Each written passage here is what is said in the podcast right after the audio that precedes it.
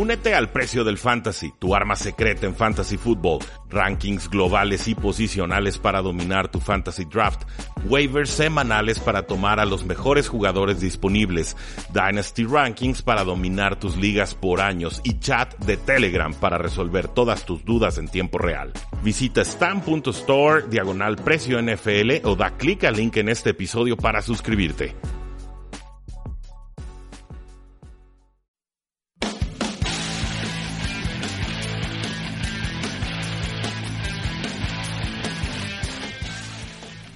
Saludos a todos, bienvenidos a una transmisión más de Tres y Fuera, este programa en el que nos fascina platicar sobre la NFL y fútbol americano eh, nacional. Mi nombre ya lo conocen, es Rudy Jacinto, cinco años en el Radio Espectro Tapatío, hablando de NFL, de fútbol americano nacional, de análisis de problemas políticos y de todas estas situaciones que siempre parecen rodear a la NFL. Nuestras formas de contacto también ya las conocen, facebook.com, diagonal Tres y Fuera, en Twitter como arroba Paradoja eh, NFL, nuestra página web, por supuesto, con contenido nuevo todos los días, 3yfuera.com, y la invitación a que se suscriban al podcast 3 y Fuera NFL a través de las plataformas como, como iTunes, como Stitcher, como eBooks y tantas, tantas más. Si se suscriben desde su celular, les llegan en automático los programas, así no tienen que estarse preocupando por cuándo o en qué momento se suben cada uno de los eh, episodios. Esta semana, pues bueno, ya por fin tuvimos un poquito de acción de pretemporada, un juego del Salón de la Fama que se dio entre los Baltimore Ravens y los Osos de Chicago. Un juego que yo había dicho aquí en, este espacio no, no, me interesaba demasiado ver. Eh, sí vi algunos instantes, sobre todo las jugadas en, en resumidas, pero pues en realidad había poco que concluir de un partido en el que los suplentes de los suplentes de los suplentes juegan la mayoría de los eh, minutos. Ambas ofensivas, pues bueno, eh, empezaron bastante lento, era de esperarse, no hay tanta química entre los eh, jugadores, son, son jugadores que prácticamente no han participado juntos en un juego o, partido oficial, pero eh, empiezan con algunas ausencias destacables. Por ejemplo, no jugó el quarterback de los Baltimore Ravens, eh, Joe Flacco, tampoco jugó el corredor titular eh, Alex Collins, tampoco participa el receptor número uno del equipo, que teorizamos va a ser el número uno Michael Crabtree, y pues bueno, tampoco ninguno de los jugadores clave de los Osos de Chicago aparecieron en el campo, y esto incluye al novato Anthony Miller eh, interesante porque podría de alguna forma eh, confirmar las impresiones de que Anthony Miller pues ya se está convirtiendo en una parte importante de la ofensiva pese a que no ha jugado un solo snap con el eh, equipo entonces bastante interesante que se diera esta situación por, por, otro lado, bueno, no pasó mucho en la primera mitad. En el segundo, en la segunda parte, entra el novato Lamar Jackson de la Universidad de Louisville, lidera a su equipo, lleva una los lleva, los avanza hasta la zona de anotación. Un touchdown que anota con el ala cerrada también, novato Hayden Hurst, un touchdown de 8 yardas. Pero Diría que en general el Lamar Jackson se vio algo oxidado, sí llegó a tener algunas jugadas importantes, sobre todo algunos acarreos bastante sólidos, eh, pero también eh, le costaron algunos de los pases. Lanzó un, un, balazo de pase en tercera oportunidad, además del, del pase de touchdown, pero también por ahí tuvo una intercepción, un pase que tuvo que haber lanzado a la banda externa, termina lanzándolo a, la parte interna del receptor y por supuesto el jugador de la secundaria, la defensa, se anticipa y le realiza la intercepción. Lamar Jackson solo completó 4 de 10 pases para 33 yardas, un touchdown y una intercepción en este juego del Salón de la Fama y además tuvo 8 acarreos para 25 eh, yardas. Hay que decirlo, jugando con suplentes de suplentes de suplentes, pero pues aún así no es el inicio más alentador para Lamar Jackson, de quien yo todavía tengo expectativas muy, muy altas. Quien sí eh, brilló y bastante, pues fue el linebacker de tercer año, Kamalei eh, Correa, un jugador de los Baltimore Ravens que tuvo cinco tacleadas, tres capturas de, mariscal, una intercepción y un eh, fumble forzado. Y pues por eso, eh, decíamos en redes sociales, por eso es importante que eh, los jugadores entiendan la, la, pretemporada y sobre todo que los aficionados valoren lo que la pretemporada puede significar para un jugador.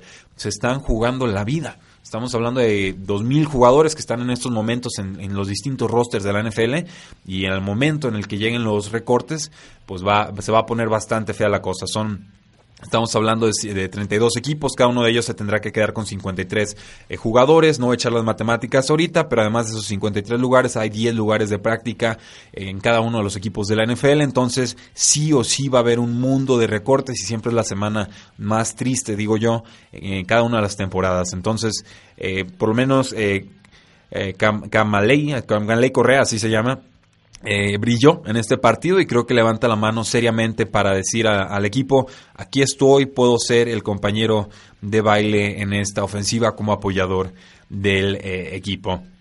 También, bueno, pues recordar que este juego se llama el Juego del Salón de la Fama, precisamente porque es un preámbulo a lo que es ya la, inducción al Salón de la Fama en, su eh, total extensión y formalidad. Es un evento en el que se reúnen todos los galardonados con este premio.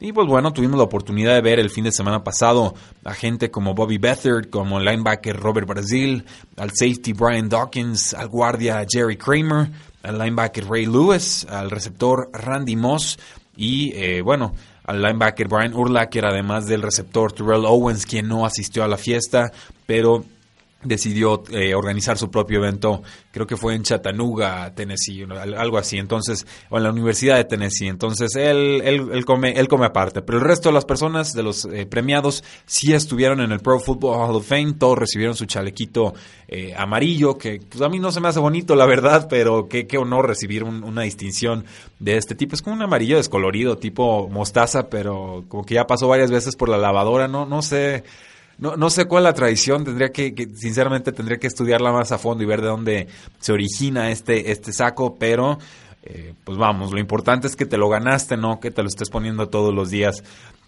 Eh, así como apunta muy muy tangencial, pues Terrell Owens se probó con un equipo de la Liga Canadiense de Fútbol, los Saskatchewan Rough Riders, el, el, fue el domingo pasado. Eh, fue un día después de la ceremonia en la Universidad de Tennessee, decíamos en Chattanooga, pero pues ya tiene 44 años, no ha jugado fútbol americano desde el 2010. Eh, según esto, todavía puede correr las 40 yardas en 4.4 segundos y que él cree que todavía puede jugar. Eh, parece más como un comercial que realmente una probabilidad real de que el jugador regrese a los entrenamientos, pero pues aún así estamos obligados a dar mención de ello porque pues no deja de ser destacable. Ahora, eh, se dio un cambio de jugadores muy extraño en los últimos días. Un receptor de los eh, Cleveland Browns que fue mandado a los Buffalo Bills. En un principio no sabíamos cuál era, pues digamos, el, el premio o la cantidad que pagaban los Buffalo Bills a cambio de este jugador. Ex primera ronda un ex primera selección, perdón, es una, era la selección número 15 del draft del 2016, ya se me estaba patinando la posición exacta, es Lucio John Balak, dice buenas buenas, por acá reportando desde Colombia, bienvenido al, Facebook Live que transmitimos todos los martes a las 8 de la noche, entre si fuera eh, del Facebook, 8 eh, de la noche, hora centro. Pero bueno, el receptor del que estamos hablando es Corey Coleman, una persona pues que estaba muy distante ya de las posibilidades reales de poder aspirar a una titularidad con el equipo, seleccionado por los directivos anteriores de los Browns, obviamente eh, son anteriores porque ya fueron despedidos, y este nuevo grupo de altos mandos pues no parecían estar muy contento con este receptor. Además, bueno, tuvo una lesión disquiotibial en la práctica del sábado pasado.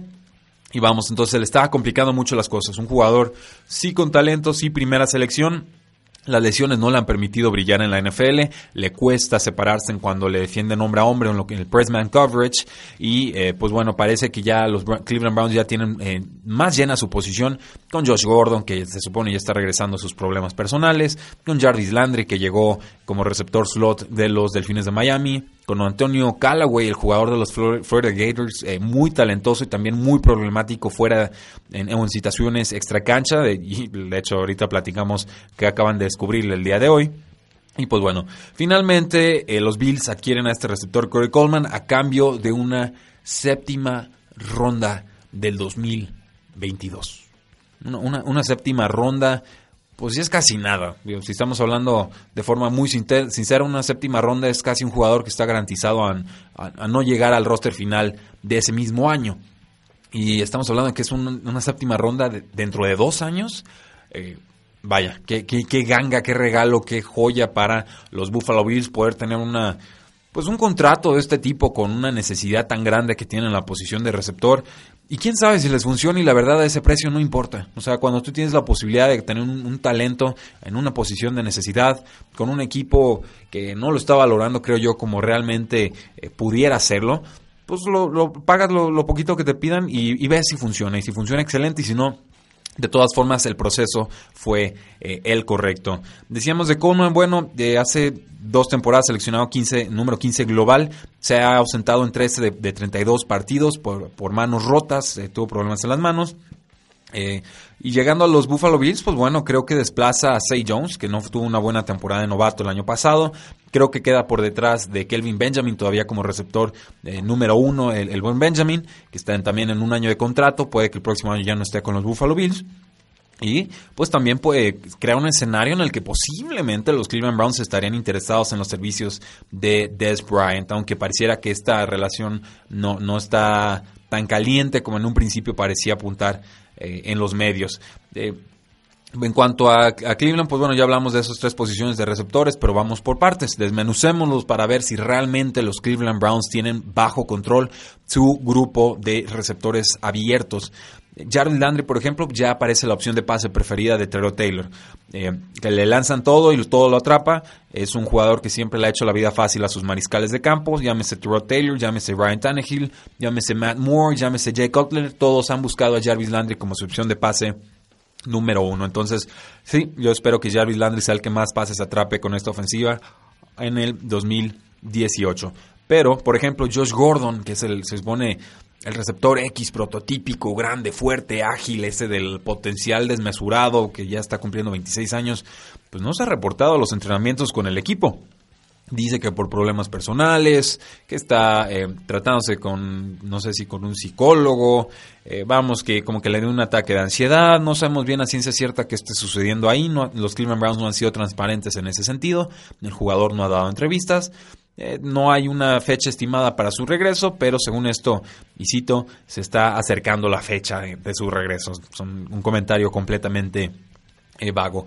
Luego reporta Josina Anderson de ESPN que los Browns no creen que Des Bryant seriamente esté considerando firmar con los eh, Cleveland Browns. Entonces, puede que esa necesidad quede abierta. Y entonces llegamos al receptor de cuarta ronda, el wide receiver Antonio Callaway, decíamos, de los Florida Gators, con problemas extracancha de todo tipo, entre ellos posesión de marihuana, ya estaba advertido por la NFL, pues bueno, él eh, fue, ya fue citado legalmente por posesión de, la, de marihuana el domingo eh, pasado, lo descubrieron con marihuana en su vehículo.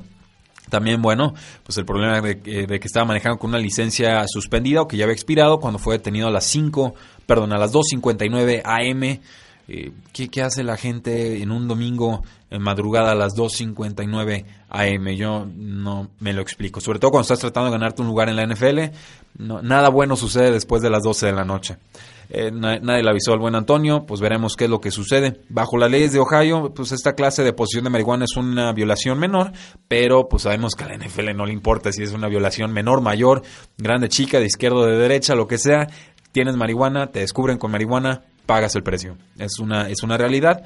Un jugador que ha tenido muchos problemas extra cancha en Florida va a tener que ser suspendido por la NFL. Yo no estoy a favor de esta regla. A mí, sinceramente, la marihuana no me asusta. No la consumo, no me molesta que la gente la consuma, no me parece una droga peligrosa.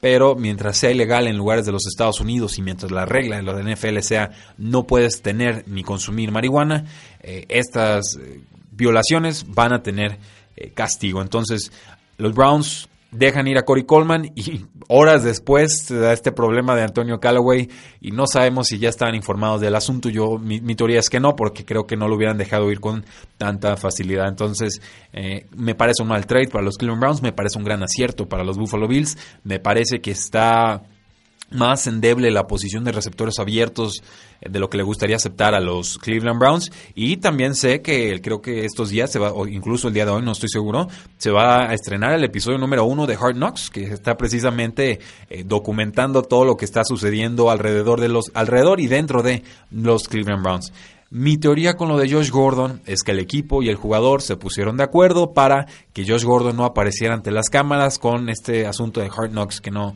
estuvieran documentando cosas que al jugador no le interesara eh, que se vieran durante su regreso. Y que simplemente le dijeron quédate un rato en casa y ya después nos vemos. Sí puedo creer que hay un acuerdo entre equipos y, jugador, sobre todo por el historial que Josh Gordon ha tenido a lo largo de su carrera. Entonces eh, veremos qué sucede con todos estos temas. A mí me sigue gustando Corey Coleman. No significa que vaya a ser una superestrella en la NFL. Sí creo que va a tener más oportunidades de brillar con Buffalo que con Cleveland porque por lo menos va a tener más volumen de pases garantizados. Eh, eso sí, Pobre Corey Coleman ha tenido un elenco de corebacks espantoso a lo largo de su carrera. Podríamos decir eh, que, no, que no ha tenido un coreback bueno pasándole a lo largo de toda su carrera. Estamos hablando de los, del 2016, 2017 eh, y los quarterbacks que han estado con los Cleveland Browns, sabemos que no ha sido nada buena esta producción.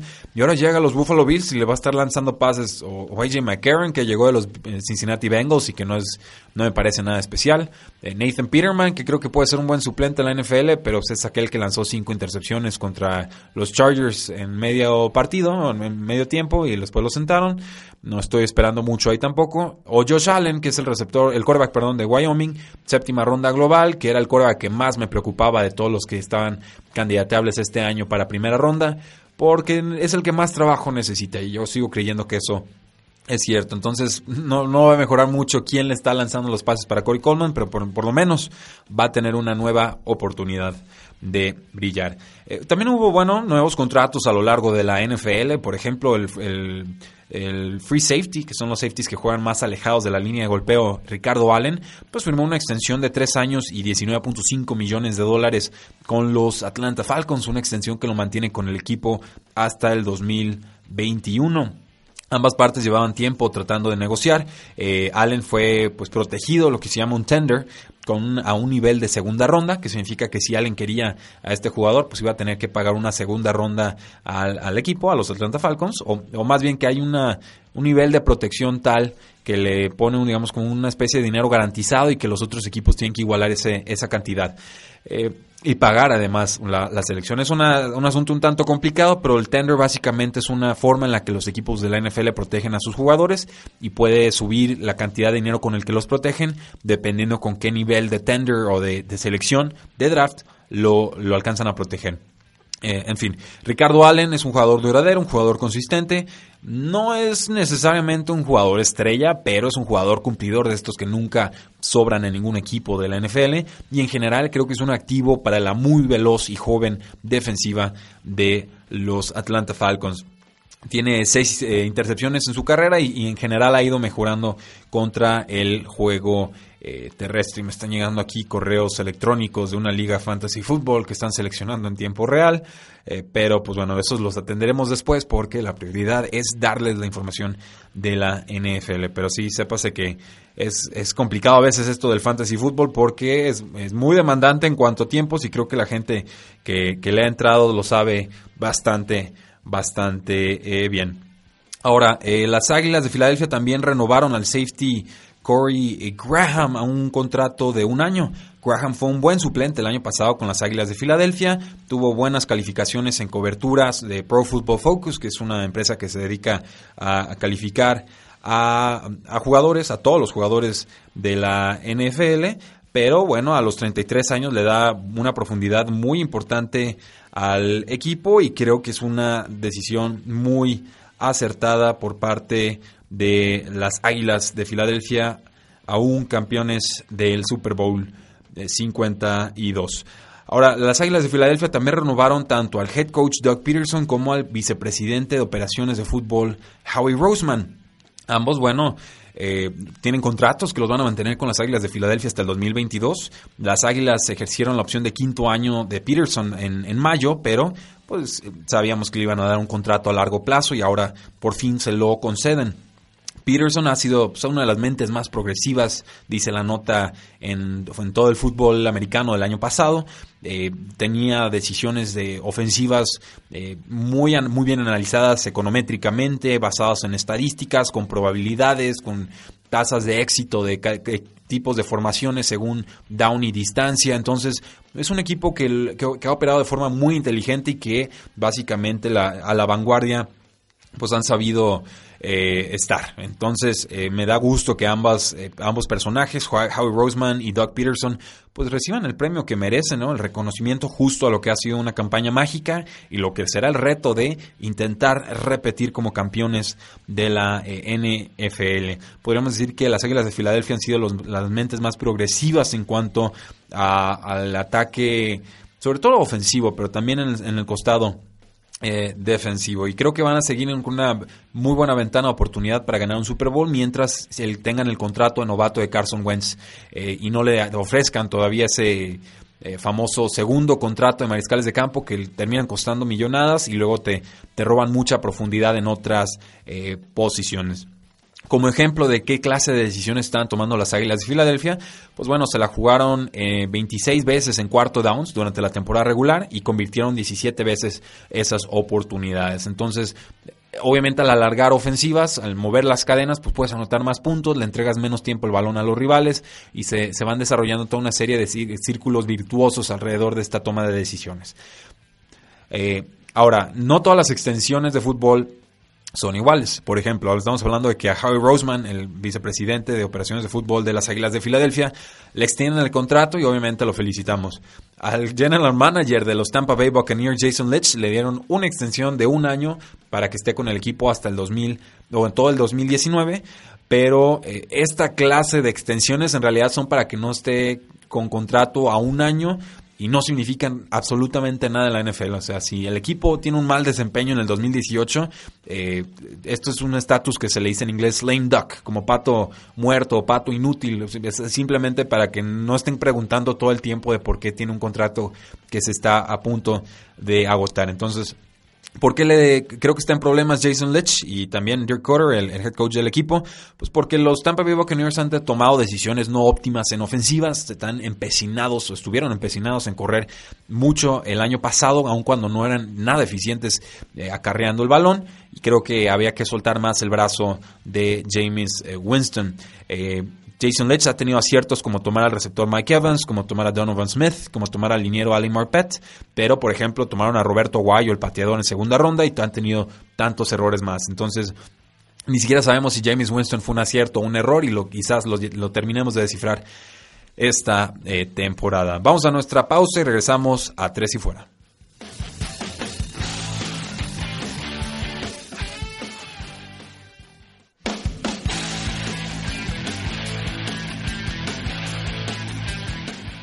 Regresamos a tres y fuera, estamos hablando de contratos que se han dado o no se han dado en la última semana. Y pues bueno, seguimos con la noticia de que Adam Schefter de ESPN reporta que Aaron Donald, que sabemos está en huelga con los Ángeles Rams, no se ha reportado entrenamientos, eh, no tiene planes para reportarse próximamente.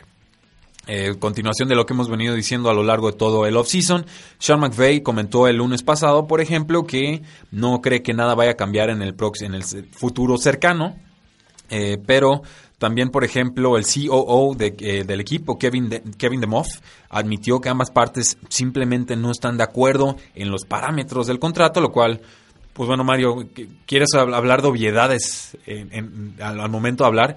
Si no has firmado un contrato, pues obviamente es porque no están los parámetros eh, de acuerdo entre ambas partes, ¿no? Digo, hablando de declaraciones vacías, pero bueno, los, ambas partes no están de acuerdo en los parámetros de contrato, suena más inteligente de lo que realmente es la frase. Pero bueno, según esto las negociaciones siguen abiertas y creo que Aaron Donald, yo lo he dicho todo el offseason y aunque no le gusta a los aficionados de los Rams, que ya me metí a un grupo de los Rams y casi me querían linchar, no sé de qué parte del cuerpo, pero sí, sí me querían, no sé si me querían colgar de los pies o de la cabeza o no sé qué les dije, bueno, llevan años diciéndonos que el, Aaron Donald es el mejor defensivo de toda la NFL y el mundo lleva años diciéndoles que sí, que Aaron Donald es el mejor defensivo de la NFL y, en una de esas hasta jugador. Porque al momento de pagarle ahora resulta que es prescindible, ¿no? Que mejor lo suelten o que es un pesetero, o por qué se preocupa tanto por el dinero, que quién se cree, que por qué no piensa primero en el equipo. Eh, a ver, señores, tiempo fuera. Tiempo fuera, Brandon Cooks no ha jugado un solo snap con el equipo y ya le dieron una extensión de contrato. Todd Gurley es un corredor, ya le dieron el contrato más alto a un corredor en toda la NFL. Dame Consu no ha jugado un solo snap para Los Ángeles Rams y ya le pagaron como 14 millones de dólares por jugar un año. ¿Cómo le van a decir a Aaron Donald que no exija el dinero que merece? Es, es, irracional, es ilógico, no es justo. Y entiendo, entiendo que Los Ángeles Rams no quieran pagarle ese dinero, porque ese dinero es un dineral y te condicionan un montón de posiciones más. Sobre todo cuando le tengas que pagar un contrato a Jerry Goff, que está entrando a su número, a, su año número 3 en la NFL. Pero no nos digan que es porque el jugador no los vale, por favor. A este, este tipo de, comentarios, mejor ahórrenselos porque es muy difícil tomar en serio a alguien que dice, no, que Aaron Donald cobre como el mejor de la liga o mejor defensivo de la liga cuando sea el mejor defensivo de la liga y viene de ganar el premio al mejor defensivo de la liga, ¿no? Entonces, eh, a, veces sí hay que tener un poquito más de criterio al momento de criticar a jugadores, porque finalmente son sus carreras, finalmente ellos son los que exponen el cuerpo, finalmente son ellos los que también tienen que velar por sus intereses, y es justo que ambas partes estén negociando con tanta tanto ahínco según sus necesidades o intereses. Lo que no es justo es que le reclamemos a un jugador por exigir lo que él considera que vale y que la mayoría de la liga o los aficionados de la NFL sabemos que vale, aunque algunos de los Rams, aficionados de los Rams no quieran aceptarlo. Y, lo, que, lo que no se vale es que le reclamemos. Creo que esa es la parte injusta, ¿no? Que al jugador cuando exige lo suyo se le critica y que a los equipos de la NFL cuando defienden sus intereses nadie dice nada o hasta se les aplaude. No, no entiendo. no sé, Mario, ¿tú tienes alguna opinión al respecto de por qué los aficionados parecen siempre estar más casados con los equipos en su defensa que con los jugadores? No, nada en particular. Es muy extraño, yo creo que puede ser hasta un asunto tribal, pero bueno, este era como lo que quería compartirles. No lo entiendo. Aaron Donald, el mejor defensivo de la NFL, lo ha sido por años. Si se retira el día de hoy, casi casi tendríamos que estarlo considerando al Salón de la Fama. Señores, vean jugar a Aaron Donald. Es un jugador dominante que presiona mariscales de campo, que detiene a dos jugadores si quiere, que para el juego terrestre, que se la vive en el campo rival, cruzando la línea de golpeo, que presiona mariscales de campo desde el centro. Esto, esto es rarísimo. La NFL es la forma más valiosa de atacar un mariscal de campo. No me digan que no vale lo que vale. Y lo mismo va para el, linebacker externo Khalil Mack, ¿eh? para que los Oakland Raiders y sus aficionados no me digan que no vale lo que está eh, pidiendo. En fin, eh, Odell Beckham Jr. y los gigantes de Nueva York están progresando, según esto, en sus pláticas de extensión de contrato, pero eh, esto según Ian Rappaport de NFL.com. Pero, por ejemplo, Josina Anderson de ESPN reportaba el lunes pasado que los gigantes de Nueva York estaban valorando a Odell Beckham Jr. en menos de 16 millones de dólares. 16 millones de dólares es una cifra importante porque eso es lo que cobra por año Sammy Watkins, que acaba de firmar con los Kansas City Chiefs. Un jugador que además no está ni, ni cerca del talento, pero tampoco de la producción que ha tenido Del Beckham Jr. en temporadas recientes. Y ahorita Sammy Watkins, si no me equivoco, es el cuarto receptor abierto mejor pagado en toda la NFL. Entonces, si es cierto que le ofrecieron 16 millones de dólares a Odell Beckham Jr., el jugador tiene derecho a sentirse ofendido. Volvemos a lo mismo, ambas partes están velando por sus intereses, pero pues las negociaciones son difíciles y yo os invito a los aficionados a tratar de ser un poquito más objetivos y entender que en toda negociación y en todo problema siempre hay dos partes. Eso es todo. Eh, el safety de los Titanes de Tennessee, Jonathan Cyprian, se lastimó en el día reciente se rompió el ligamento cruzado anterior y se va a perder toda la temporada 2018, esto en una sesión de entrenamiento del miércoles. Cyprian, bueno, se perdió seis juegos el año pasado eh, por una lesión de isquiotibial y fue titular en 10 juegos más con los Titanes de Tennessee, pero en general pues no fue un activo, no fue un talento importante en 606 snaps o jugadas defensivas. Detrás de él ya, estaban Kendrick Lewis, estaban Brendan Trewick y pues son jugadores más de profundidad que realmente jugadores que pudieran aspirar a la titularidad. Por eso los Titanes de Tennessee estuvieron entrevistando a muchos safeties y finalmente se decidieron por eh, firmar al safety Kenny Vaccaro, que lo recordarán ustedes de los New Orleans eh, Saints una adición muy importante para la, secundaria de los Tennessee Titans tras perder a Jonathan eh, Cyprian. Los Titanes, bueno, según esto también tuvieron buenas pláticas con el safety Eric Reed, que fue eh, safety de los San Francisco 49ers hasta el año pasado, o en estos momentos eh, con una demanda abierta contra la NFL porque cree que se le está no, no se le está contratando porque protestó junto a Colin Kaepernick, fue el segundo, el primer jugador que se le sumó a sus protestas hace, hace ya tiempo, entonces, eh, nada más como nota interesante, Eric Reed ya tuvo una entrevista con un equipo de la NFL. Ahora hablemos de la situación de los receptores de los Patriotas de Nueva Inglaterra. Eh, aquí sí vale la pena hacer una pausa, ser reflexivos, porque Eh, no sé si los, los medios están haciendo suficiente énfasis de los tantos y múltiples y complicados problemas que tienen los Patriotas en estos momentos. Primero, pues bueno, la pérdida, ya lo saben, de Brandon Cooks, que se va a los Los Ángeles Rams, la pérdida de Dania Mendola, que se va a los Delfines eh, de Miami, también perdieron a Dion Lewis, que atrapaba pases bien, pero no era su, especialidad. y luego, eh, pues bueno, consiguen al receptor Jordan Matthews, que es una posición que se llama Big Slot, un jugador que juega más pegado a la línea de golpeo, eh, no tanto como un Julian Edelman o un Wes Welker, eh, en realidad es más como un eh, Colston, para lo que lo recuerdan eh, con los Santos de Nueva Orleans, un jugador que te gana más con fuerza, con estatura, con corpulencia, que realmente con agilidad. Este era, pues, el, trabajo yo creo que era suyo para Jordan Matthews, el, por lo menos el primer mes en lo que Judy Edelman iba a estar suspendido. Se terminó lastimando Jordan Matthews, una lesión grave en su, en su pierna, fue puesto en la reserva de lesionados y al día de hoy ya sabemos que fue eh, cortado o abandonó el equipo de los Patriotas de Nueva Inglaterra por mutuo acuerdo le dan un finiquito y así el jugador puede eh, concentrarse en curarse y tratar de reaparecer en algún equipo de la NFL. Un caso triste el de Jordan Matthews que a sus 26 años, eh, pues los últimos dos años por lesiones han sido completamente intrascendentes. Eh, ¿Qué le queda a los Patriotas de Nueva Inglaterra? Pues bueno, queda por ejemplo Philip Dorset que llegó el año pasado de los Indianapolis Colts. En general un jugador cumplidor a secas, creo que se lo podría probar en el slot y podría tener buenos resultados, estilo lo que hicieron las Águilas de Filadelfia con Nelson Aguilar, que no, no funcionaba bien por fuera y sin embargo en el, más pegado a la línea de golpeo sí brilló.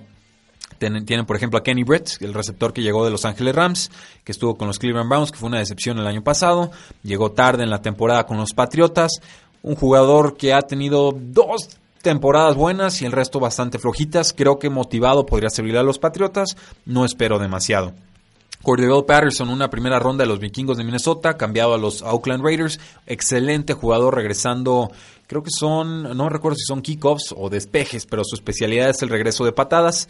Y eh, Parece que en los training camps se está viendo bastante bien. Creo que podría contribuir en la ofensiva y esto sería una sorpresa porque pues en general no, ha contribuido a, a, las ofensivas. Siempre le tienen que estar inventando formas de tocar el balón porque no ha podido ganar como un receptor tradicional en el campo. Los Patriotas también, bueno, desgraciadamente para el jugador cortaron a Malcolm Mitchell, una cuarta ronda del 2016, que atrapó 32 pases para 401 yardas y 4 touchdowns en su temporada de novato, muy promisoria, atrapó de hecho 6 recepciones para 70 yardas en el Super Bowl 51 contra los Atlanta Falcons, fue pieza importante. Yo recuerdo muy vividamente eh, varios pases que le lanzaron a, a Malcolm Mitchell, levantó la mano y fue importante y ya tiene su anillo de Super Bowl y me da mucho gusto por él pero las lesiones que tuvo desde colegial y que por eso bajó, fue tomado hasta la cuarta ronda de su draft, pues no lo han dejado prosperar desde ese momento. Eh, una lesión de rodilla, no parece estar del todo sano, va a cumplir 25 años en julio y que los Patriotas de Nueva Inglaterra, con todos sus problemas en la posición de receptor, eh, decidieran cortarlo, eh, la verdad le da un panorama bastante gris a su futuro en la NFL. Primero va a tener que curarse y después tratar como Jordan Matthews de encontrar una nueva oportunidad en la liga. Entonces pasamos a Julian Edelman que sabemos está suspendido los primeros, las primeras cuatro semanas por un eh, tema de antidoping. El jugador dice que no sabe qué pasó, pero pues que no, ni modo, eh, normal, pues no, ni siquiera lo va a pelear. Pero la nota de hoy, de estos días, dice que Julian Edelman viene recuperándose de una ruptura del ligamento cruzado anterior y que no se siente del todo bien en los entrenamientos. Entonces, ojo, aparte de que está suspendido, no se siente al 100 Julian Edelman. todos estamos asumiendo que va a regresar a ser esa opción de pase número uno, número dos de Tom Brady, que todo va a ser maravillas y va a haber mariposas y, arcoíris y, cohetes y que, y que va a regresar al campo como si nada. Y sin embargo, el jugador dice no tengo mis, mis, piernas listas, no tengo mis piernas de fútbol y es evidente en el campo. Esto, pero un jugador de 32 años que tiene que quitarse el óxido y tras perderse toda la temporada pasada por un ligamento cruzado anterior roto, eh, aguas, cuidado, no, no hay garantías de que Julian Edelman vuelva a ser el que vimos en temporadas anteriores. Y luego, entonces, con todo esto que ya les platiqué, era obvio que los Patriotas iban a hacer toda clase de, de pruebas con receptores, agentes libres, etc. Finalmente se decantan por Eric Decker, el ex receptor de los Denver Broncos, que pasó por los Jets de Nueva York, que pasó con los Titanes de Tennessee, creo que fueron los únicos tres equipos en los que estuvo, y firma con los Patriotas un contrato de un año.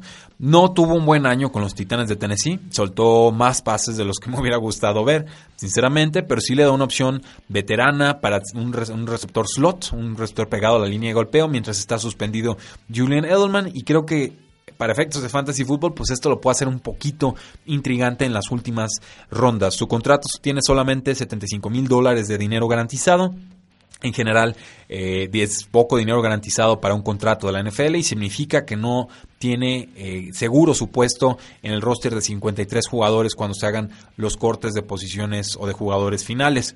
Su salario base es de 950 mil dólares, puede ganar hasta 2.1 millones de dólares con bonos y con incentivos.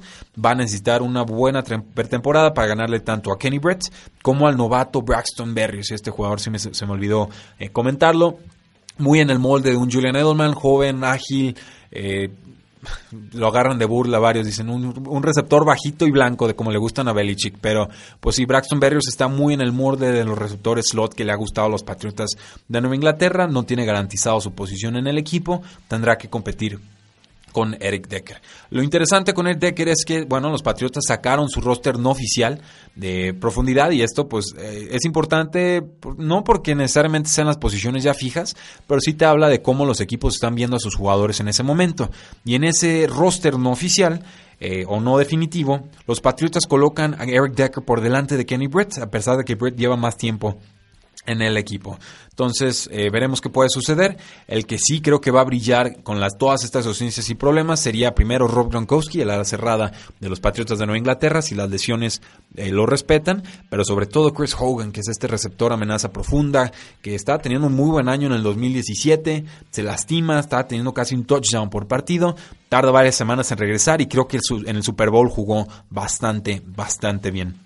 Entonces, eh, muy digno de destacar todo lo que está sucediendo alrededor de, las, de la posición de, ala abierta con los Patriotas de Nueva Inglaterra, porque eh, eh, los Patriotas generalmente empiezan lento las temporadas. El primer mes de acción NFL para los Patriotas es casi una extensión de la pretemporada.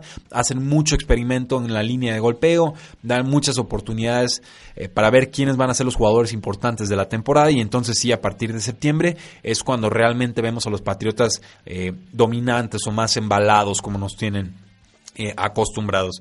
Veremos qué sucede. Tom Brady finalmente, pues, con su tackle izquierdo de toda la vida o de mitad de la carrera, a los 41 años, con tanto movimiento en la posición de receptor, eh, digno de destacar. Vamos a nuestra siguiente pausa comercial y regresamos a Tres y Fuera.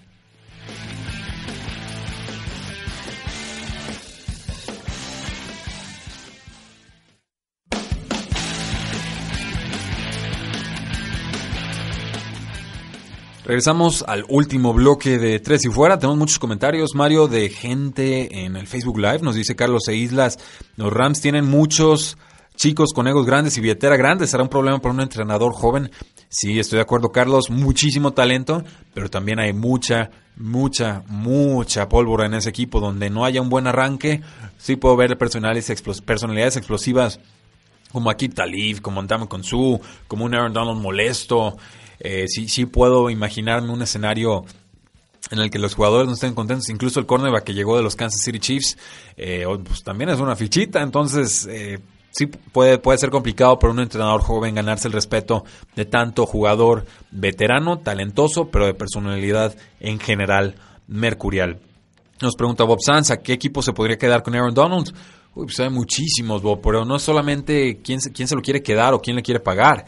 Eh, yo creo que por lo menos te costaría dos primeras rondas si usamos la, el movimiento de los Santos de Nueva Orleans en el draft por Marcus Davenport, que pagaron su primera ronda y una ronda futura de, de, primera eh, ronda 2019 eh, por un jugador que ni siquiera está experimentado.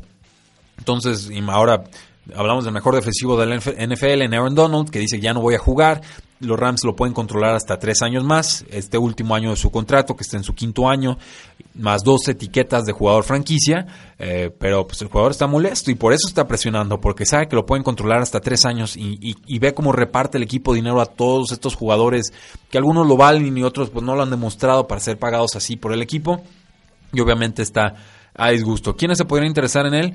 Pues casi toda la NFL, Bob. Eh, Dallas Cowboys, seguramente. Eh, digo, es que, es que, ¿cuál equipo no estaría interesado en Damo Consu? En Damo en, en Aaron Donald. En Damo Consu ese ya, ya está un poquito más eh, veterano. Pero literal, yo creo que todos más bien sería ver qué equipos tienen el dinero o el espacio salarial disponible para poder pagar un contrato de entre 20 o 25 millones de dólares y además esté dispuesto a pagar dos primeras selecciones de draft. Creo que no hemos llegado a esa instancia, pero esas son las condiciones que yo me puedo imaginar pedirían los Rams si el jugador realmente dice yo no vuelvo a jugar un snap con Los Ángeles Rams con este contrato. Veremos qué eh, sucede. Dice Carlos Aislas, eh, Aaron eh, Donald a los Niners. Sí, podría serlos. Eh, precisamente los San Francisco 49ers son de los equipos que más dinero o espacio salarial tienen, pese al contratazo que le ofrecieron a Jimmy Garópolo. Y entonces vamos con algunas noticias de entrenamientos, de training camps. Eh, no nos va a alcanzar el tiempo para leerlas todas. Posiblemente el día de mañana esté subiendo otro programa para completar eh, el análisis de lo que sucedió en la semana pasada. Ya saben, entre si fuera NFL pueden escuchar este contenido exclusivo en el formato podcast. Andrew Locke, por ejemplo, dice que no estaba seguro de que volviera a jugar en la NFL cuando se estaba rehabilitando de su hombro.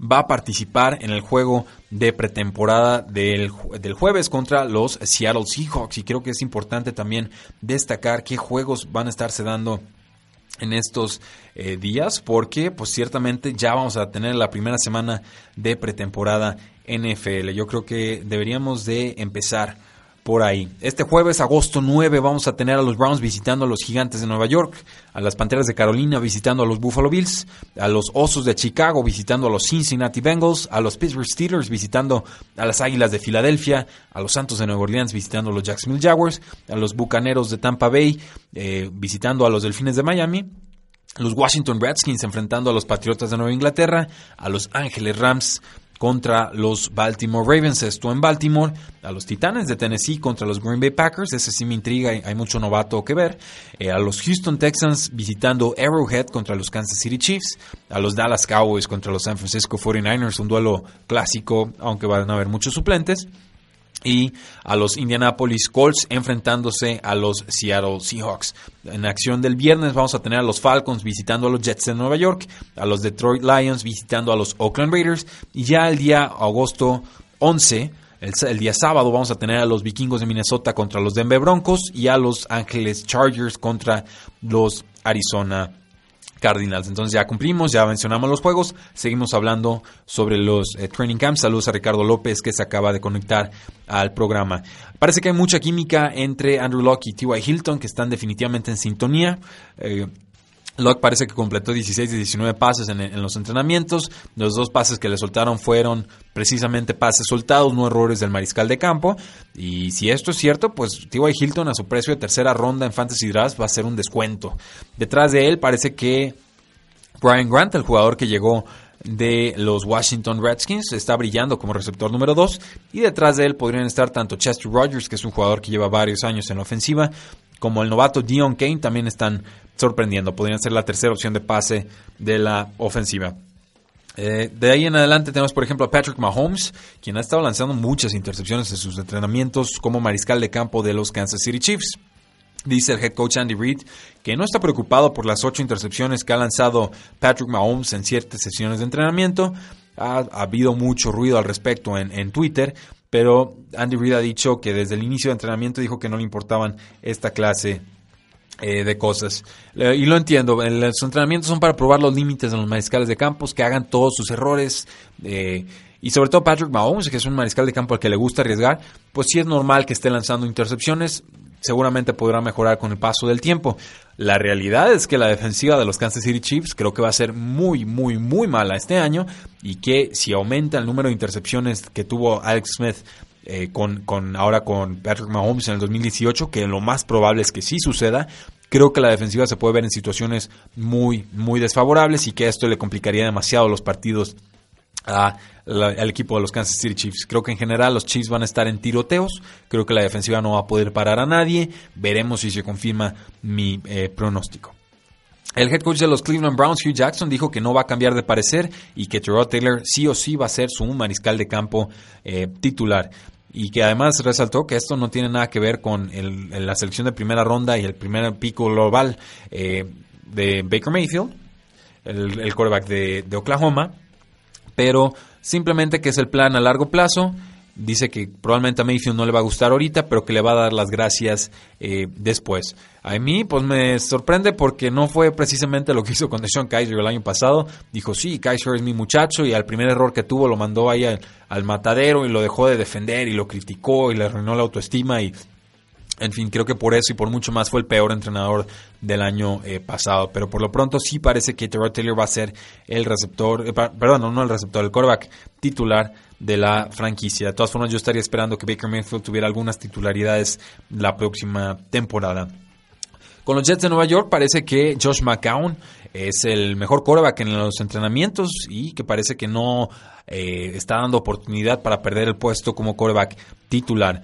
Adam Schefter de ESPN reportó el lunes también que Sam Darnold va a tener una buena oportunidad para ser el quarterback titular desde la semana 1, pero eh, si quiere quitar a, Josh McCown va a tener que ser durante los juegos de eh, pretemporada. Sin importar quién esté bajo centro en la semana 1, tanto McCown como Sam Darnold seguramente tendrán la oportunidad de ser titulares a lo largo de la temporada. La pregunta es, bueno, ¿y dónde queda Teddy Bridgewater en todo esto? la, NFL en general no lo quiso, firmó por un año y 5 millones de dólares con los Jets de Nueva York, un contrato que yo aplaudí en su momento, se está viendo bien en los entrenamientos y creo que un equipo, eh, no sé, por ejemplo los Jacksonville Jaguars o los Miami Dolphins, podrían interesarse en sus servicios. Creo que se vale ponerle competencia a los mariscales de campo que tienen en estos eh, equipos. Eh, según Todd Archer de ESPN, la ofensiva de los Vaqueros de Dallas ha tenido muchos problemas para lanzar el pase profundo. Eh, dice Dak Prescott que todavía está tratando de conseguir química con sus receptores y esto pues, es importante porque eh, Des Bryant y Jason Witten ya no están en el equipo. Dice que va a suceder, pero más vale que suceda más pronto que tarde porque ya está próxima la temporada y yo en general espero que la ofensiva aérea de los Vaqueros de Dallas sea mala. Eh, creo que falta talento, creo que falta química, creo que se van a tratar de recargar o, apoyar más en lo que es Ezekiel Elliott y lanzarle pases cortos, pero en general creo que van a tener menos oportunidades en zona roja los vaqueros de Dallas de lo que la han tenido en temporadas eh, anteriores. Eh, con los Buffalo Bills parece que AJ McCarron ya está consolidándose como la opción número uno con el equipo. Ha tenido semanas consecutivas como el quarterback número uno, con la ofensiva número uno. Eh, ha estado alternando días con Nathan Peterman, pero ya por primera vez ya lo hizo en días consecutivos. El, el quarterback novato Josh Allen de la Universidad de Wyoming, selección número 7 global, eh, ahorita está con el tercer equipo en cuanto a talento, y así se le dice, ¿no? Third team reps. Está tomando, teniendo jugadas con el tercer equipo de los Buffalo eh, Bills. Eh, tenemos, por ejemplo, que Jimmy Garoppolo eh, está teniendo una conexión muy importante con el receptor Marquise Goodwin, una conexión que crece día a día según el periódico San José Mercury News. Esto es importante porque pues, fue un jugador que cerró muy muy bien la temporada pasada, que supo levantar la mano cuando Pierre Garzón se lastimó y no tuvo, de hecho, Pierre Garzón oportunidad de jugar con Jimmy Garoppolo. Pero, por ejemplo, eh, Marquise Goodwin está siendo seleccionado como el receptor número 41 en ligas de fantasy fútbol. Y estamos hablando de la opción de pase número uno de Jimmy Garoppolo. Eh, ojo, creo que eh, tendría que estar siendo tomado en los 20 como mínimo. Entonces, creo que ahí puede haber una muy importante oportunidad para los que juegan fantasy fútbol de conseguir un jugador de valor en las últimas rondas. Regresando con los Patriotas de Nueva Inglaterra, el, corredor novato Sonny Mitchell se sometió a una operación de rodilla que lo mantendrá fuera toda la pretemporada y posiblemente hasta la semana 1. Esto pues básicamente consolida a Rex Burkhead como la opción de acarreos número uno del equipo y esto pues con una ofensiva que se espera ser importante como la de los Patriotas de Nueva Inglaterra, puede representar muchas oportunidades de zona roja. Actualmente Rex Burkhead está siendo tomado en séptima rondas de ligas de fantasy fútbol. Creo que esto se va a disparar a partir de la noticia de Sonny Mitchell. Igual yo sigo esperando cosas importantes de Sonny Mitchell, pero seguramente no las veremos al inicio de la temporada. Eh, con más noticias de corredores, Rich Semini de ESPN eh, reporta que Isaiah Correll va a ser un factor importante en la ofensiva de los Jets de Nueva York. Dice que en general eh, ha sorprendido con su velocidad y que también ha deleitado la pupila del head coach Todd Bowles eh, con su habilidad para atrapar pases. Eh, después de la operación de pie que tuvo Elijah Maguire, el corredor de segundo año, pues Crowell podría ser uno de los jugadores o corredores número dos más subestimados en toda la NFL y sobre todo para efectos de fantasy football. Entonces les dejamos también esa joyita para los que disfrutan jugar de fantasy fútbol. el reportero Brady Henderson de ESPN eh, Seahawks eh, reportó que Chris Carson es el favorito para entrar a la temporada o a la semana número uno como el corredor titular del equipo. Sí parece que Chris Carson está teniendo el mejor eh, training camp entre los corredores, pero pues pagaron una primera ronda a los Seahawks por Rashad Penny. Entonces, creo que los dos jugadores van a tener un rol en la ofensiva. No sé quién vaya a tener más productividad en su primer año, pero sí sé, por ejemplo, que en ligas de fantasy fútbol Rashad Penny está siendo tomado en la cuarta ronda, me parece muy caro, y que Chris Carson está siendo tomado en la ronda número 11, que me parece muy barato según estos reportes. Ahí dejamos ese otro apunte. Devonta Booker apareció como el corredor número uno de los Denver Broncos en su primer depth chart de la temporada. Esto deja al corredor de tercera ronda, Royce Freeman, como el segundo corredor del equipo. Eh, solo es un apunte, pero creo que Booker y Freeman van a tener bastante trabajo con los Denver Broncos porque creo en líneas generales que va a ser una ofensiva que se enfoque más en el juego terrestre que en la, en la ofensiva aérea. Tendríamos que ver una buena temporada de Case Keenum y que los receptores de, de Thomas, Emmanuel Sanders, Cortland Sutton y novato y, Sean Hamilton también novato que levanten la mano de forma significativa para que haya una transición entonces del juego terrestre al juego aéreo. Hablando de depth charts, pues bueno, Kenyon Drake y Frank Gore aparecen como co-titulares o corredores número uno de los Delfines de Miami. Esto sí, Dios mío, Adam Gates, ¿qué estás haciendo? ¿Qué payaso? ¿Qué, circo traes? Eh, ¿Qué, ridículo? No, no puede haber dos corredores número uno. Eh, a, qué están jugando, a quién quieren engañar, ya dejen de jugar con nosotros, en fin. Eh, mi teoría es que Kenyon Drake va a ser el corredor titular de los Delfines de Miami, el más talentoso, es el joven, es el que brilló al final de la temporada pasada, pero los Delfines de Miami parece que también quieren usar a Frank Gore, un corredor de 35 años, en general confiable, pero que ya no te consigue yardas eh, extra. Cuando le preguntaron a Adam Gates por, qué aparecían Frank Gore y Kenyon Drake como co-titulares corredores del equipo, dijo, ah, solo para ser un hijo de... Ya se imaginarán de qué. Haciendo la traducción directa, este es un programa familiar, no lo puedo decir, me dan muchas ganas de decirlo como jugador de fantasy fútbol porque pues está muy claro que a él no le importa a nuestros equipos de fantasy y creo que también va a estar muy claro que a muchos jugadores de fantasy tampoco le importa a su equipo. Pero bueno, eh, no, no hay este, no love lost, dicen en Estados Unidos, no, no hay ni amor de ida ni amor de vuelta entre ambas eh, partes. Pero mi predicción es que Kenyon Drake sí o sí va a ser el corredor titular de este equipo. Luego salió el dueño de los Colts de Indianapolis, Jim Mersey, a decir que Marlon Mack, su corredor de segundo año, podría llegar o acercarse a las 1500 yardas totales. Ah, no, no, no va a suceder. Jim Mercy es muy bueno para decir muchas cosas ante los medios.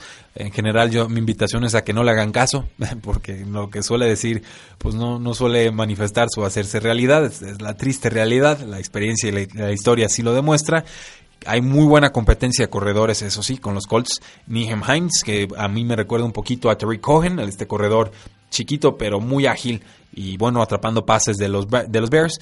Hay un corredor de nombre Jordan Wilkins, que es un poco más grande, más corpulento, más veterano, tiene 24 años. Y de todos estos, pues Marlon Mack quizás va a tener la primera oportunidad, pero a mí no me pareció un talento importante o, trascendente de ninguna forma en el draft pasado. Y pues no brilló demasiado tampoco el año pasado. Entonces, eh, quizás le den 15, 16 oportunidades con el balón pero yo no, no, veo por dónde pueda tener 1500 yardas totales la temporada siguiente. Veremos. Eh, Shale Capadia de The Athletic cree que Darren Sproles va a tener un rol real en la ofensiva esta temporada. También dice que hay que monitorear cómo utilizan a las Águilas de Filadelfia el corredor titular Jay para que puedan utilizarlo en postemporada. Se espera que las Águilas lleguen a postemporada. Y en general, pues las Águilas sí han tenido una rotación importante de corredores son de los que mejor utilizan estos, eh, esta idea o este concepto de los corredores por comité. Y lo, destacable aquí es que Darren Sproles, al igual que Frank Gore, pues es un corredor de 35 años y esta va a ser sí o sí su temporada final. Con esta se retira, lo cual podría abrir más oportunidades para el novato que no fue seleccionado en el draft del 2017, Corey eh, Clement. Si yo fuera a las Águilas de Filadelfia, me gusta mucho la carrera de Darren Sproles, lo respeto bastante. Yo me enfocaría más bien en usar a Jay Ajay y en complementarlo con eh, Corey Clement. Creo, Mario, que en general es ahí podemos dejar los apuntes de la NFL de esta semana. El día de mañana van a encontrar más información. Vamos a estar hablando de cómo le ha ido a receptores en los training camps, cómo le ha ido a alas cerradas en los training camps y también varias lesiones tanto noticias positivas como noticias negativas en el frente de las lesiones. También vamos a dar un poquito de información sobre recortes importantes que se dieron de jugadores en la NFL, algunos rumores de jugadores que podrían estar firmando en los próximos días y también el retiro del guardia ofensivo que sorprendió, Jack Mewhort de los Indianapolis Colts. Pero todo eso, Mario, lo platicaremos en otra oportunidad. Muchísimas gracias por habernos acompañado en este programa que se llama Tres y Fuera. Mi nombre es Rudy Jacinto. Pueden seguirnos en Facebook como facebook.com diagonal Tres y Fuera, en Twitter como arroba paradoja NFL, en nuestra página web tresifuera.com suscríbanse al podcast, insisto, un contenido muy exclusivo. Ha habido mucha gente de Colombia, de España, que se han estado acercando en redes sociales agradeciendo el, programa. Muchas gracias a ustedes por escucharlo. De Estados Unidos, de México, eh, etcétera. Entonces, suscríbanse en iTunes, en Stitcher, en eBooks. Hay muchas formas de seguir nuestra información. Muchísimas gracias, sigan disfrutando su semana. La NFL no termina y nosotros tampoco. Tres y fuera.